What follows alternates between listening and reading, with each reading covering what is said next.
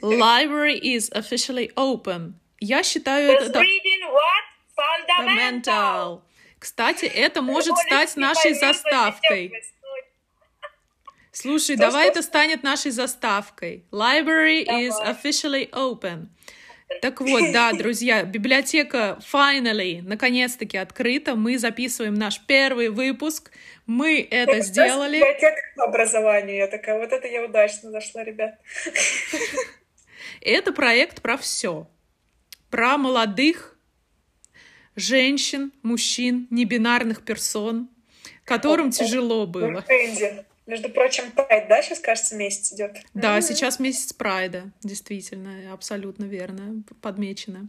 Ну что, а, подкаст я назвала Reality Bites или Реальность кусается. Объясню почему. А, есть такой замечательный фильм с Вайноной Фильм. Райдер. Да, Да, правильно, Альбина, с Вайноной Райдер. Как раз-таки про девушку, которая только закончила колледж и не совсем понимает, что ей делать со своей жизнью. А, Я, вспоминая себя после университета, чувствовала себя абсолютно так же, если не хуже. А, И поэтому мне пришла идея в голову вот этот проект создать, как раз-таки для а, людей после университета до 30, а может быть уже за 30, которым, да, которым тяжело быть взрослым. Это действительно тяжело. Adulting is not easy. Как говорится. So, и сегодняшняя тема — это как раз-таки тема карьеры. А почему мы пригласили э, эксперта, знатока Ольгу Березову? Оп, оп, а вот тут можно было сейчас, конечно, посыпаться Березову. Оп, оп. Мы это мы подрежем. Оп, оп, Ольгу. Понимаешь? Я не зря сделала паузу. Я вспоминала, как же правильно, какой правильный. Все-таки. чихнуть, типа. Да. Хорошо. Так вот, Оля, для начала расскажи, пожалуйста, чем ты сейчас занимаешься, где ты работаешь? Ты, насколько я понимаю, продолжаешь быть связана с персоналом, с людьми. Да, я продолжаю быть связанным с людьми, с отделом HR в частности. Сейчас я работаю в финтех-компании в Петербурге, она называется Квадкод. И я занимаюсь тем, чтобы наши потенциальные кандидаты, айтишники, разработчики, тестировщики, продукты и так далее, хотели у нас работать, знали про нас, понимали, чему они могут у нас научиться, какие у нас условия, какие у нас возможности. И когда рекрутеры искали кого-то нового, люди выстраивались в космическую очередь и хотели у нас работать. Вот такая космическая мечта у нас, как у компании. Ну, это звучит очень интересно и амбициозно. А, и чем же, чем же вы привлекаете вот этих вот потенциальных э, айтишников, э, про- продук- продуктологов? Продуктологов. А там по-разному, для них разно работать, но нам нужны... Обычно, если это какие-нибудь студенты или джуниоры, и они очень хорошо покупают вот бенефиты всякие, не знаю, М, массажисты, не массажисты, еда, не еда, ДМС, хотя ДМС, наверное, навряд ли, обучение, английский. В общем, эти штуки интересны студентам. Им надо, чтобы были прикольные плюшки, праздники, тусовки, вечеринки. А если нужны уже какие-то более серьезные ребята с опытом, они, скорее всего, ну, уже наигрались во всякие плюшечки, подарочки, им уже дайте интересную задачу, адекватное руководство, адекватные процессы, возможность карьерно расти, учиться чему-то прикольным штукам, практиковать. И вот в зависимости от аудитории вот разное продаем. Интересно. Очень э, захватывающе. Наверное. Навер- Не, не очень уверенно сказала Оля, наверное. Так вот. И представляю вторую соведущую нашу, Альбину, хасанскую устрицу. Тут никаких уже Можно фамилий не должно привести. Можно просто Альбиночка, да? Феечка. А, можно просто феечка, да. Я Альбину называю феечка, потому что она такая и есть, волшебная. Вот. И первый вопрос, который я бы хотела обсудить, я думаю, ты, как никто другой, сможешь э, нашим слушателям с ним помочь. Вот как понять и определиться, чем же ты хочешь заниматься? Вот ты выпустился из универа, столько профессий, вакансий, а, столько разных направлений, появляется неверо... невероятное количество новых профессий, особенно в наш digital век. А, разные компании, такие как Олина, затягивают себя, привлекают себя студента своими плюшками, пончиками, а, походами в тренажерку, корпоративами с... А, с кем? Кто у вас на корпоративе последний был? А, крем-сода как раз-таки пела никаких больше вечеринок, а потом бахнул ковид. Ну, как бы, да. Пророческая была песня тогда. О, да. А Чак Норрис был у вас еще. Чак Норрис на этом, на этом, на, на новогоднем. Ага, ага. Чак Я Норрис. Чак Норрис. Вот Чаком Норрисом, значит, заманивают и так далее. Стараемся, да, с да. Этими, за всех, всеми звездами. А, как вот внутри себя а, найти это направление и понять, чем бы тебе хотелось заниматься и в этом направлении развиваться? Феечка? Okay, давайте попробуем, наверное, рассуждать. Ну, типа, мне вообще кажется, что если есть возможность не идти сразу на вышку, ну, не обязательно идти, а можно как раз-таки пойти постажироваться, поработать, еще что-то поделать, попробовать. Ну, типа, если ты мечтаешь стать актером, актрисой или еще кем-то, ну, иди, не знаю, записывай блог, веди тикток, общайся с актерами и пробуй эту историю, а потом иди учись. Если ты думаешь, что ты невероятный организатор мероприятий, попробуй сделать это. Если ты думаешь, что ты невероятный доктор, ну, не знаю, иди попробуй лечить, э, не знаю, потренируйся на собаках, на, чем, на чем-нибудь, которые во дворе бегают, у которых болят лапки, перевязывай им лапки, повыкорми, повыхаживай их, ну и пойми, вот у тебя сердечко радуется, когда ты кому-то помогаешь, или тебе пофигу, и тебе хочется не знаю, опять же, код писать или что-то, или строить дома. Ну, в общем, мне кажется, сначала ты пробуешь, mm-hmm. а потом ты из того, что ты попробовал, ты идешь учиться. Ну, или если ты мальчик, и тебе нужно идти в универ, потому что, ну, типа, тебя заберут в армию и все такое, ну, что пока ты выбираешь какую-нибудь профессию, ну, обучение, которое позволяет тебе ну, не только вот 24 на 7 учиться, а при этом, опять же, пробовать ходить на какие-нибудь группы, кружки, которые есть в универе, ходить на разные лекции, общаться с разными студентами с разных факультетов и пробовать ходить на чужие какие-то ивенты.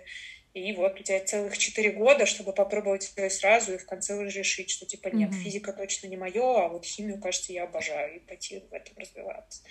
Вот ты кажется, считаешь, что нужно этим заниматься, пока ты учишься в университете, пока ты молодой, у тебя больше свободного времени, наверное. Ну, там точно, да, больше свободного времени. Ну, опять же, это, скорее всего, опять же, если у тебя есть деньги, то, наверное, ты можешь вот хоть всю жизнь, ну, типа, скорее всего, если у тебя с деньгами все норм, ты можешь до 100 лет определяться, тестировать. Сегодня я яхтсмен, завтра я кулинар, послезавтра я модельер. Вообще никаких вопросов. А если деньги как бы нужны, то чаще всего родители готовы тебя обеспечивать до момента выпуска из вуза, или пока ты учишься в вузе, у тебя есть какая-то стипендия и много свободного времени, и ты можешь себя изучать. А когда это заканчивается, ну, нужно что-то кушать, и будет и классно, если ну, что-то ты делаешь, тебе нравится, и еще на еду тебе хватает, и на какие-то путешествия. Поэтому, да, мне кажется, студенчество самое оптимальное это делать. Дальше боль. Многие потом в декрете, девчонки, ну, они сидят там 2-3 года дома, им скучно, они такие, о, попробую стать, не знаю, блогером по вязанию. И фигачат блог, у них все залетает, они бросают свою работу, тоже класс. Okay. Главное, чтобы свободное время было. Э, это да. А если у тебя уже, например, есть профессия, есть работа, и ты чувствуешь себя не на своем месте, а, вот здесь нам, я думаю, в этом вопросе поможет Альбина. Оп. Потому что это, это, это ее жизнь. Потому что она нашла направление, которое ей нравится. И я очень э, за тебя рада. Мне кажется, во-первых, это очень крутое направление. Во-вторых, у тебя действительно это получается. Направлять, э, обучать людей. Ну, у меня, у меня вообще такой подход, что, как это сказать, нужно сначала себя принять, понять и все прочее, и потом уже что-то делать, потому что я два раза наступала на грабли, на грабли, когда я была очень сильно замотивирована, например, Первое, то, что я делала, это брови, потом я обучала тейпированию, и каждый раз я наступала на одни и те же грабли, которые называются выгорание.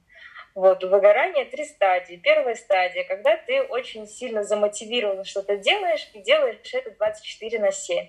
Это вот как пропагандирует все вокруг, то, что работа должна тебе нравиться. И ты такой, вау, как круто, я буду делать. Я не... Ну, и ты забываешь про все остальные сферы своей жизни. Правда, тебе классно, ты делаешь.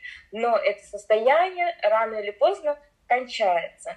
Потом наступает вторая ступень выгорания, а, когда ты понимаешь, что, что ты устал, но ты не можешь не делать, потому что ты такой, ну, я же молодец, я же поставил тебе цель, я должен, надо, надо. Снимаем тиктоки, записываем вебинары, делаем, делаем, делаем. У тебя нет сил, тебе уже это не в кайф, но это ты продолжаешь делать, потому что у тебя установки и все прочее. И третья стадия выгорания, когда ты вообще не можешь взять даже в руки телефон, чтобы хоть что-то на эту тему написать, или хоть что-то другому человеку на эту тему сказать, тебе от этого просто тошно. Вот. И я бы, наверное, выделила самое главное, то, чтобы вот э, да, найти то, что тебе нравится, это здорово, но надо не забывать всегда, вот, ну, это типа, не ставить это на второй план, а вот прям поставить на первый план. Потому что ты сначала думаешь, то, что сколько у тебя часов на отдых, и выделяешь какое-то время, когда ты делаешь вот то дело, которое ты офигенно загорелся.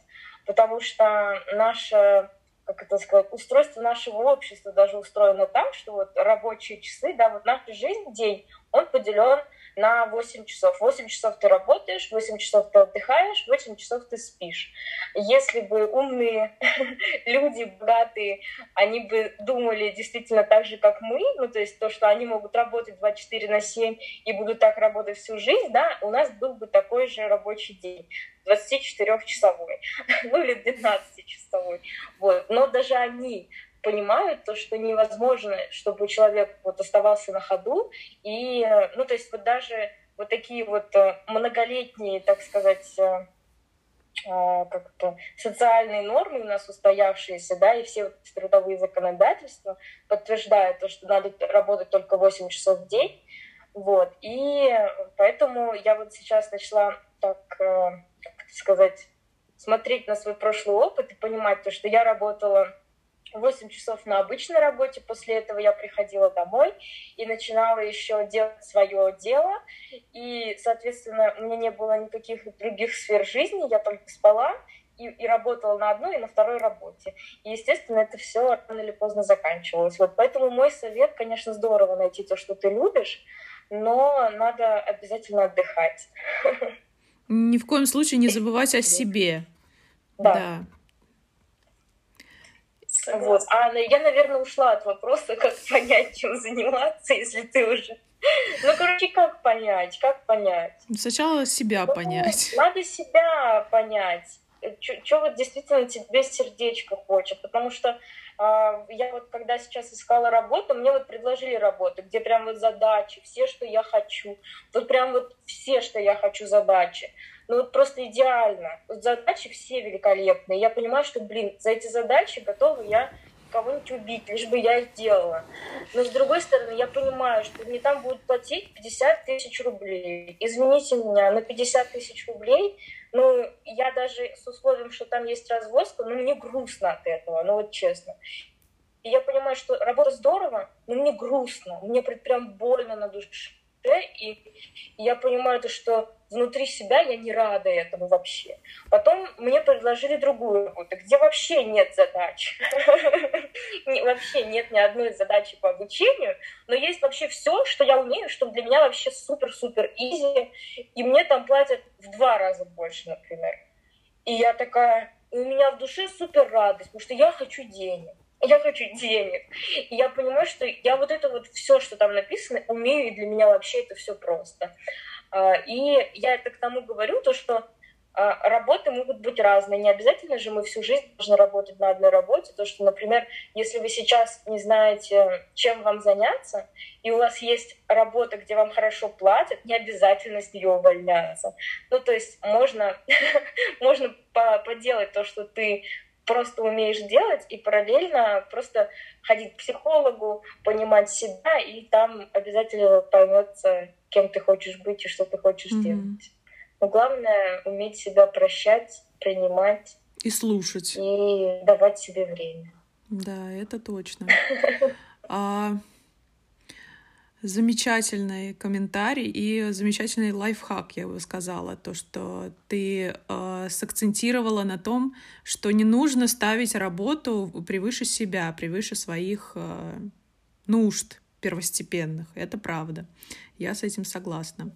Еще мы такой момент затронули. Э, Оля сказала, что, возможно, не стоит сразу идти в университет угу. молодому человеку или девушке. Вот из этого следует мой следующий вопрос. Как вы считаете, в нашем современном 21 веке, 21 году вообще актуально э, высшее образование? Или так как э, куча новых профессий, связанных с технологиями и интернетом, э, которые осваиваются онлайн или осваиваются на каких-то курсах, а, стоит ли тратить там 4-5 лет своей жизни на а, высшее образование?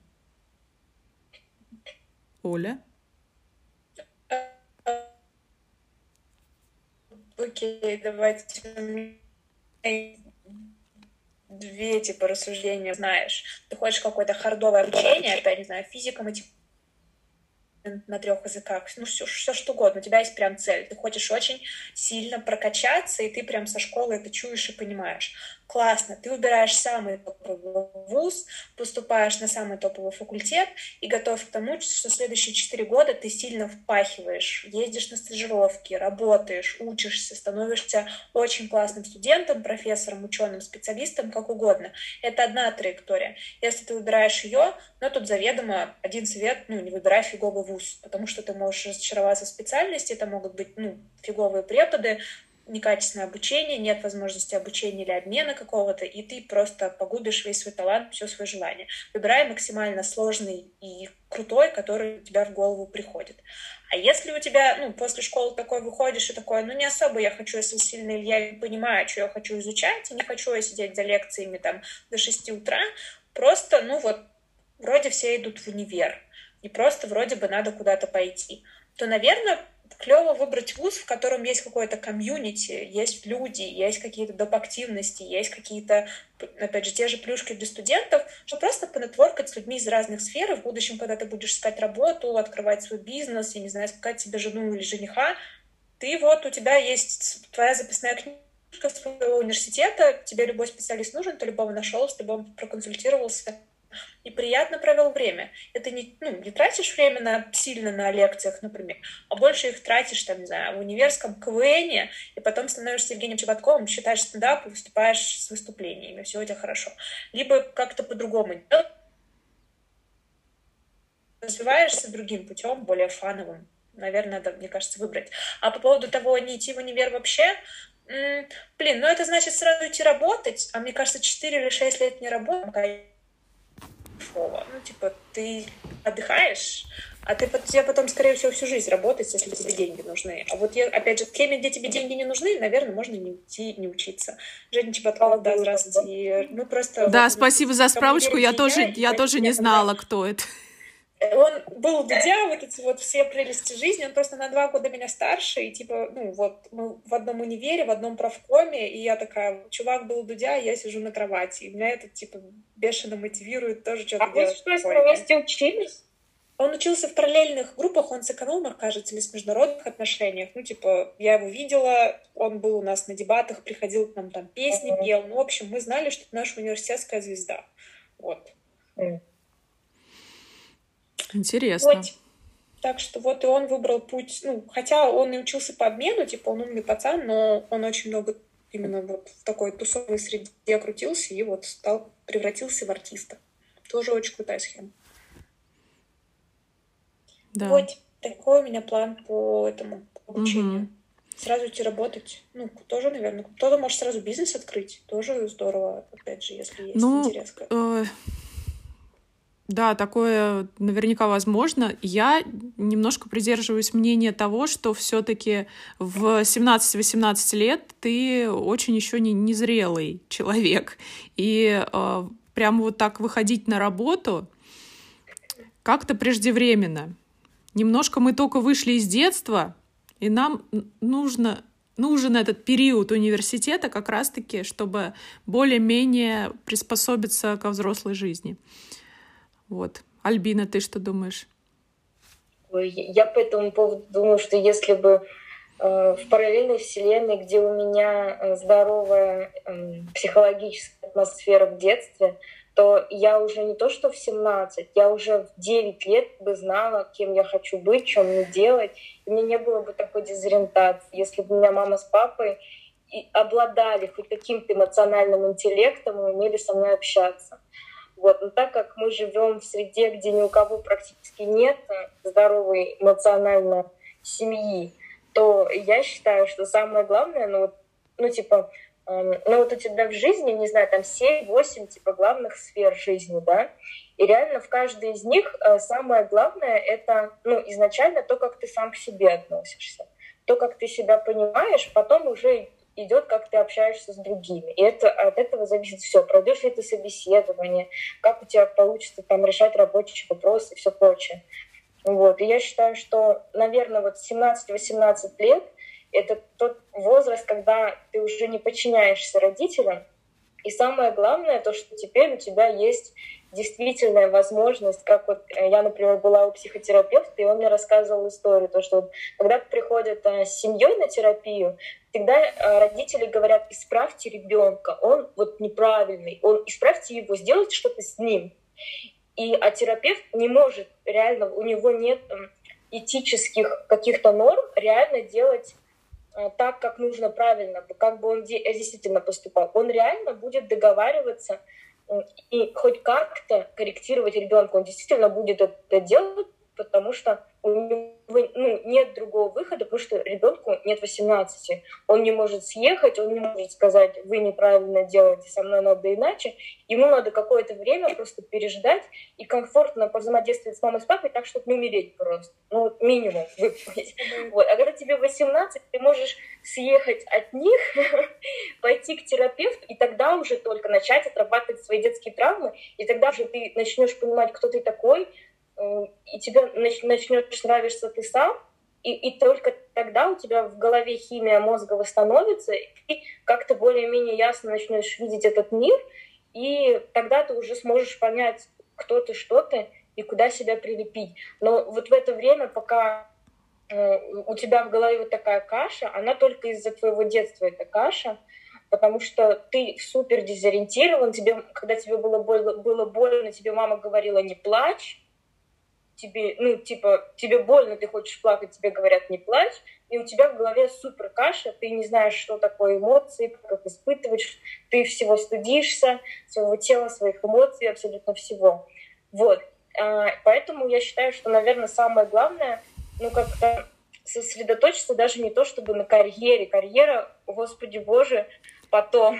Главное вот выжить. Ну, типа, я, наверное, на это смотрю просто, ну, со своей колокольни, потому что это моя жизнь была таковой, что когда я вышла из университета, мне самое главное было уехать от родителей э, подальше и иметь возможность просто хоть какие-то деньги, чтобы начать ходить на терапию и дать себе время проходить на эту терапию, помучиться, поскладывать пазлы с собой, что-то там понять, и вообще не надо спешить ни в какие отношения, ни в какие трудовые отношения. Ну, типа, ты за ним...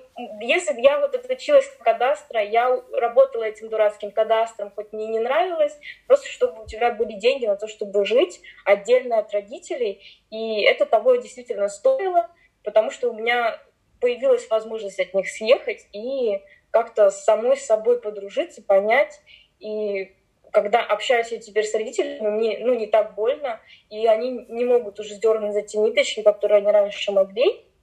И я думаю, вот, наверное, это самое главное, такая как фаза взросления, когда ты отделяешься, ты в действительности по-здоровому должен отделяться там в 15, в 16, в 12, но так как это невозможно, там все токсик, ты отделяешься в 20-30. Вот. Ну, собственно говоря, слава богу, что хотя бы 20-30, потому что э, предыдущее наше поколение до сих пор никак не отсоединилось и вот живет в этом всем. Поэтому я бы сказала, что даже карьера, наверное, можно задуматься попозже, когда ты уже будешь понимать, кто ты такой.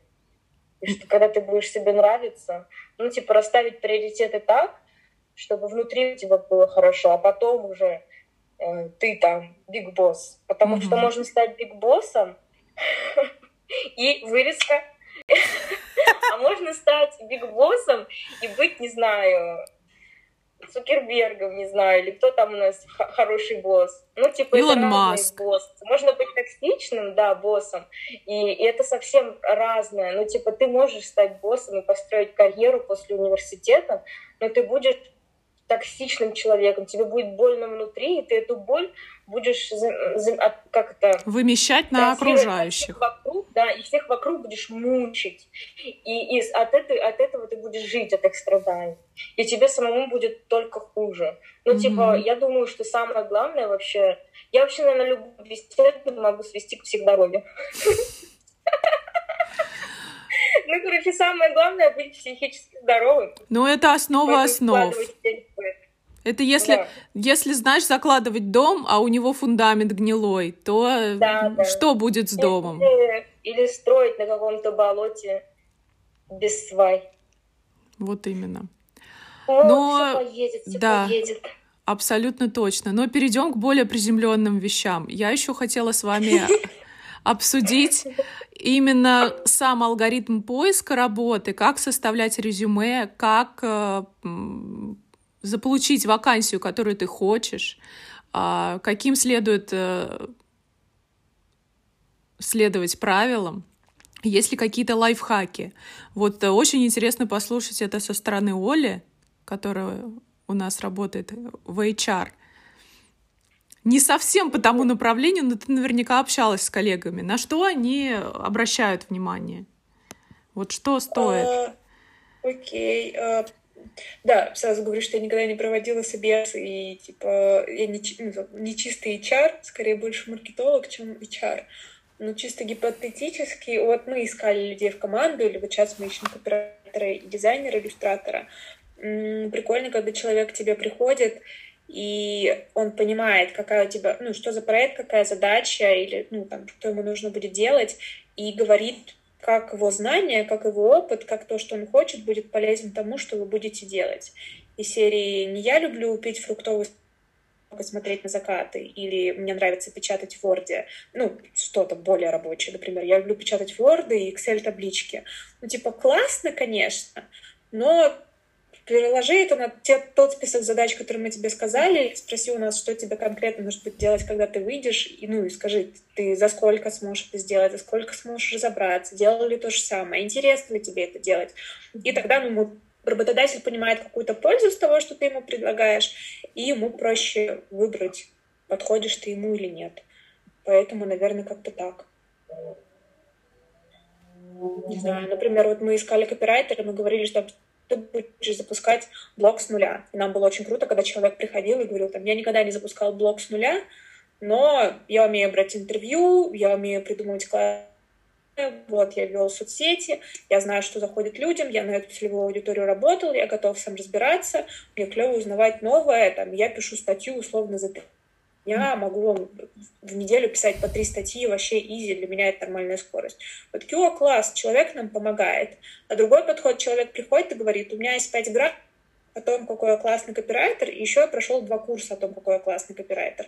Ну, типа, ну, молодец, клево, развиваешься, но а что я с этого получу, пока ничего не понятно. Ну, и ну, вот такой подход работает на собеседованиях. Ну, ты продаешь себя хуже, естественно, uh-huh. шанс конверсии в то, что тебя наймут, ну, тоже меньше. Uh-huh хоть. Да. Да, я бы еще добавила про резюме, то, что я вот как раз несколько месяцев назад искала работу, и, ну, вообще такое простое самое правило, наверное, то, что если ты действительно хочешь на какую-то вакансию откликнуться, сделай резюме конкретно под эту вакансию. Как раз о том, что говорила Оля, все запросы, так сказать, э, клиента, ну, ну, клиент в этом mm-hmm. случае это твой работодатель, ты должна перекрыть как бы все запросы клиента своим резюме, так, чтобы э, рекрутер, когда открыл твое резюме, он, вот у него прям реально было впечатление, что вот этот человек подходит на все сто процентов под эту, под эту, под эту, под эту задачу. Да, вот, вот тут он не полностью подходит, но он написал, что что-то он подобное делал там или что-то такое. Ну, вот это, наверное, больше всего. А, во-вторых, конечно же, психологическое здоровье, которое тебе позволяет не расстраиваться при каждом отказе, потому что у меня было 30 собеседований, я только посчитала постфактум, когда у меня подружка спросила, и, ну, типа, это действительно для кого-то шок пройти 30 собесов и получить там 28 отказов, а, а ну, а для меня это был, типа, как вот опыт, я так э, собеседовалась, собеседовалась и вывела для себя еще формулу такую, то, что когда вот сейчас все э, удаленно, я же созваниваюсь онлайн, и вот я когда нервничаю, я начинаю как-то ну, для себя, у себя в голове я это называю выслуживаться. Типа, да, я сделаю. Я, я прям начинаю замечать за собой, за своим телом, что у меня поясница выгибается. Я начинаю задыхаться, я вот так вот нервничаю, очень много говорю, и такая, да-да-да, я сделаю, я это могу, я это могу, да, обязательно. И я прям понимаю, что вот полчаса или час собеседования я прям вспотела, я прям как будто отбежала там 30-метровую какую километровку. Потом я поняла, ну, у меня было много собеседований, и я поняла, что мне нужно как-то иначе к этому относиться как-то в иной роли в это все заходить. Вот когда я включаю камеру, перед ними не какая-то там Альбина, которая пытается им что-то доказать, а перед ними реально сидит профессионал, которого им нужно как-то зацепить еще, взять. Потому что я в себе уверена, у меня реально есть очень много опыта. Я вот себе перед собесом в голове так рассказываю, Альбина, ты же делала вот это, вот это, вот это, вот это, вот это, но ты не можешь не справиться вообще ни с чем. Ты если что-то не знаешь, ты узнаешь. Я такая, ну блин, ну да, я крутой специалист.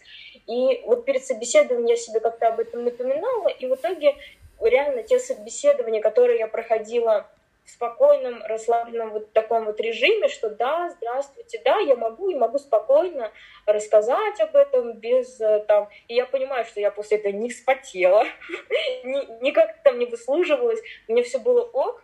И как ни странно, после всех этих собеседований, э, ну, типа, самое неуважительное, как с тобой могут поступить, это тебе даже не напишут. А после таких а, собеседований мне либо там писали какие-то великолепные отказы с очень такими искренними соболезнованиями, ну, типа не копипастами, либо приходили как раз-таки приглашения.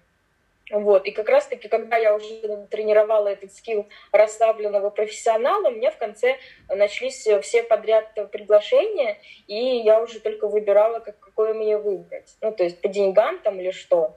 Вот. У меня такой вопрос у тебя, Альбин. А ты вот в этом состоянии у тебя был, ну, в какой-то момент, как ты, ну, допустим, там есть какой-то пункт, а ты никогда этого не делала. Что ты говорила? Ты им говорила нет, не делала, или ты умалчивала, или ты говорила, что ты это умеешь? Как ты обходилась в таких ситуациях? Ты знаешь, вот в последнем списке такого вообще не было, чтобы я не такого не делала. А, э, в предпоследнем, наверное, было, что, а, например, э, у меня была такая ситуация, что, например, тренинги полностью я не вела.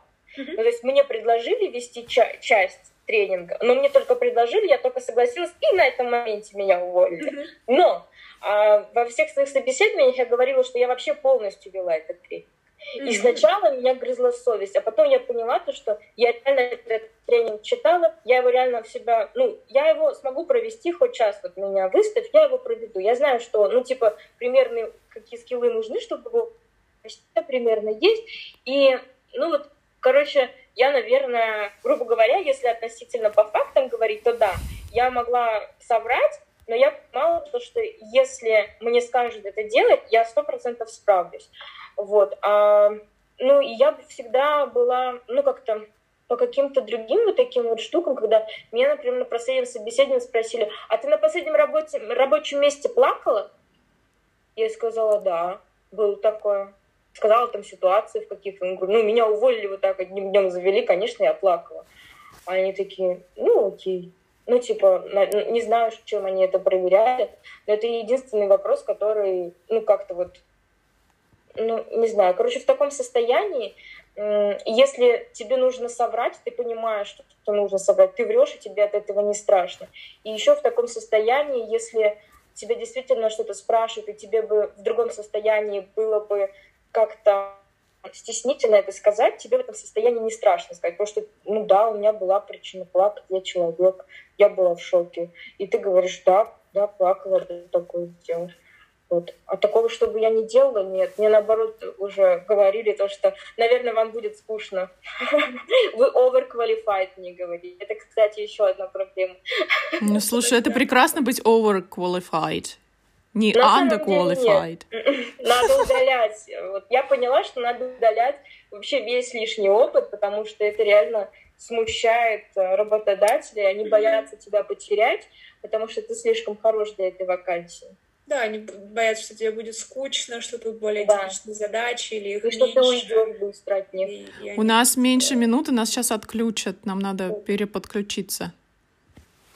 Разве отключат? Меня обычно не отключают. Мне пишет вот меньше минуты. Да, наверху вот написано. У меня вот как раз-таки есть еще 10-15 минут, можем еще чем-нибудь завершиться. Ну или как-то надо только Скажите, про что мы еще будем? Ну что, welcome back. Библиотека снова открыта. А ты не включала запись экрана? Только запись телефона? Да, только звук пишу. Понятно. Ну так вот. По поводу прохождения собеседований и резюме, Оля, тебе есть что добавить? Mm. Я, наверное, соглашусь, что вот оно должно быть супер большим, оно должно быть конкретным, а, оно вот должно показывать, что ты умеешь, как ты можешь помочь этим ребятам.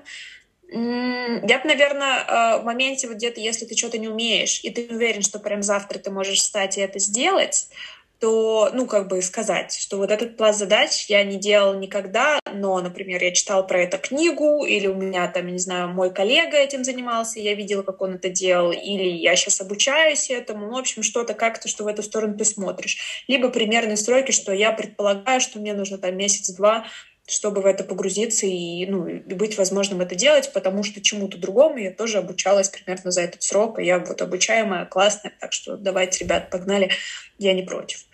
Вот. Еще часто шутят, что типа в Европе не прикладывают фотографии, чтобы нельзя было оценить человека о внешности. В России прикладывают фотографии. Мне кажется, тут как раз-таки можно вкладываться в красивые фотки, и конверсия тоже может быть выше, потому что чем-то там более симпатичный, респектабельный, презентабельный. Я не знаю, у меня нет информации, насколько это влияет на офер, но опять же, наверное, приятнее общаться с человеком, который красиво выглядит, приятно говорит, у него там нормально поставлен цвет, он нормально выглядит его картинка, не ходит рядом, не знаю, муж трусах или еще что-то, он как-то позаботился о том, чтобы выглядеть профессионально. Ну, как бы тут можно и заплатить хорошо, и увеличить чек. Mm-hmm. Да, такая, что профессионал может позволить себе вот сидеть в таком вот кожаном кресле в расслабленной позе и говорить, да, вы знаете, все умею. Да, мне кажется, это еще ну, самому лично спокойнее, потому что если ты не оборудуешь свое пространство и в том, не знаю, сидеть вокруг горы мусора, когда тебе нужно тихонечко прикрыть двери, тихонечко разговаривать, потому что ты кого-то разбудишь, ну, ты даже если профессионал, у тебя не получится так себя вести в таком окружении. Ты будешь такой, типа, ой, извините, ой, простите, ой, сейчас ноутбук сядет, ой, это мусор попал, извини, ну, типа, сорян, ты не можешь подготовиться для часового интервью, ты, ты работу вообще сможешь делать, дорогой мой. Ну, Кстати, у меня было однажды... У меня было однажды собеседование в раздевалке, и даже не однажды. Я когда э, искала работу, работала в отеле, как раз-таки в Сочи, и проходила собеседование просто с телефона в раздевалке. Это были успешные собесы? Как, как оно проходило? Ну, как видишь, нет. Не особо, не особо. Вот. Но да, я с вами соглашусь, что презентационные навыки важны. Важно, как ты выглядишь. Все-таки мы люди, у нас есть глаза, и э, большую часть, кстати, информации я недавно прочитала, мы воспринимаем именно невербально. То есть не важно, хм. не настолько важно, что человек говорит, важно, как он это говорит, как он выглядит, э, какие у него невербальные средства коммуникации, жесты, мимика и так далее, общее впечатление. То есть на слова уже обращают меньше внимания. Вот.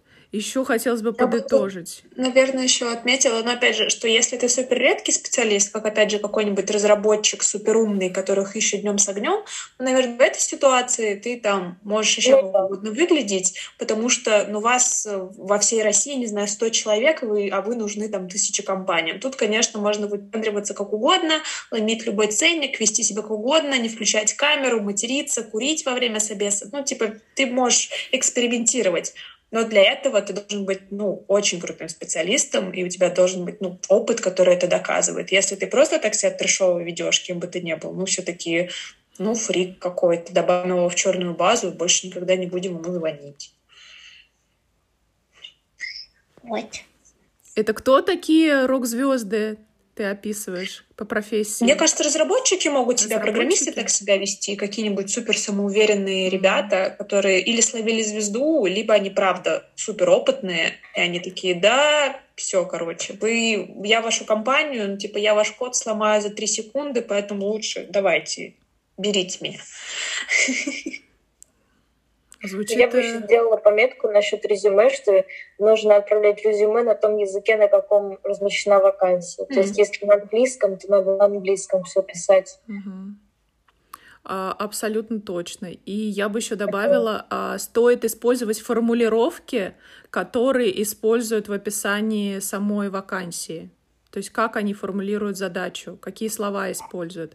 А, не, не копировать, конечно же, слово в слово, но использовать а, подобные или... Понятный им язык, так да, сказать. Да, то есть говорить ну, да. с Если они там напишут, мы хакаем, то ты тоже пишешь, я хакаю. Я, да я вас у хакну за три секунды. balance, там у нас все такое, ты пишешь, я люблю work-life balance, давайте. У yes. нас митинги, ты пишешь, я люблю митинги. Метапы, и еще какие у вас там слова в айтишной сфере? Метапы, фоллоуапы, апрувы. Оф-топ. Оф-топ? Оф-топ. Оф-топ. Очень интересно. Ну так вот, с резюме разобрались, разобрались э, с собеседованием, что важно быть уверенным в себе. На самом деле, э, вы знаете, это, мне кажется, для любой сферы жизни подходит. Ну, вот так да. что взращиваем, э, заботимся о своем ментальном здоровье, взращиваем уверенность в себе, любим себя, целуем себя, в зеркало смотримся не меньше 10 минут каждый день.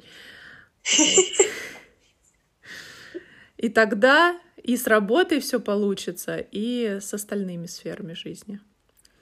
Да. Добавлю от тебя, что неплохо параллельно что-нибудь читать, смотреть и учиться, типа тогда вообще все будет хорошо. Ну так если ты себя любишь, ты будешь вкладывать в свое образование. Ну да, ну типа если такая, ну типа можно же просто смотреть на себя в зеркало и такая типа, ну я самая звезда. Девушка, а что вы умеете?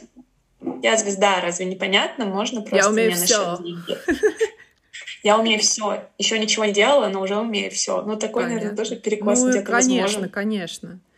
А, знания, они тоже должны присутствовать. Ой, спасибо вам большое, что поучаствовали в первом дебютном Reality Bites.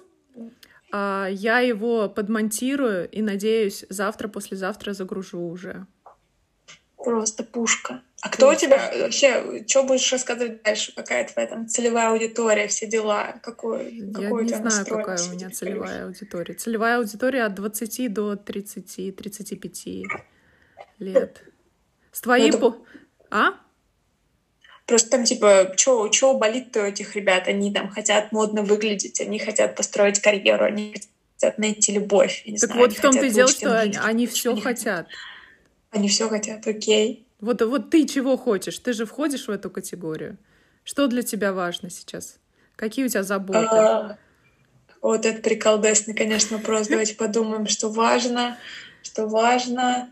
А, ну да, важно нормально зарабатывать и проводить время так, как тебе нравится, думать, что тебе хочется, и типа заниматься этим, не сильно впахиваться в работу. Вот. Work-life balance. Ну да. А... Ну, хорошо себя чувствовать, наверное, что типа отношения вокруг были приятные, типа с, и на работе, и не на работе. Да, да. Уметь общаться так, чтобы... В общем, знаете, девочки, темы будут разные. А, приятные эмоции. Я накидала где-то темы три пока, буду дальше думать, но, как вы понимаете, красной нитью э, будет идти по всему нашему подкасту ментальное здоровье, как это важно. Поэтому... Прикольно, надо, наверное, какого-нибудь психолога зазвать или ну, нескольких. Впоследствии, впоследствии, конечно, мне хотелось каких-то. Но вот сегодня, видишь, в качестве эксперта ты и Альбина. Вот дальше других экспертов будем приглашать. Ну, пушечка. Йоу-йоу. Да, наде... ну, я надеюсь, что это кто-то будет слушать, кроме меня. Слушай, даже если это будем слушать мы, то нам это будет полезно э, психологически слушать вполне, это через какое-то время. Вполне, да. Я... я тоже. Я с сотрудниками, которыми мы там готовим выступление, пишем статью, это типа супер крутой для них опыт, потому что они начинают с, с, с фразы я ничего не умею, я не делаю ничего необычного, да я просто обычный человек. А потом они фигачат эту статью, публикуют ее, они такие, нифига классный, это я вот это вот умею, это я вот так вот могу, да я вообще-то, ну, извините меня. переосмыслить, как дневник. Ну, это прям супер радостно это видеть, когда они такие вопросы задают, просто детский сад. Сейчас я на них отвечу за три секунды. И ты такой, ну, мой хороший, ты же звездочка, ты чего? Лавки-чмавки тебя. Что, какие планы на вечер?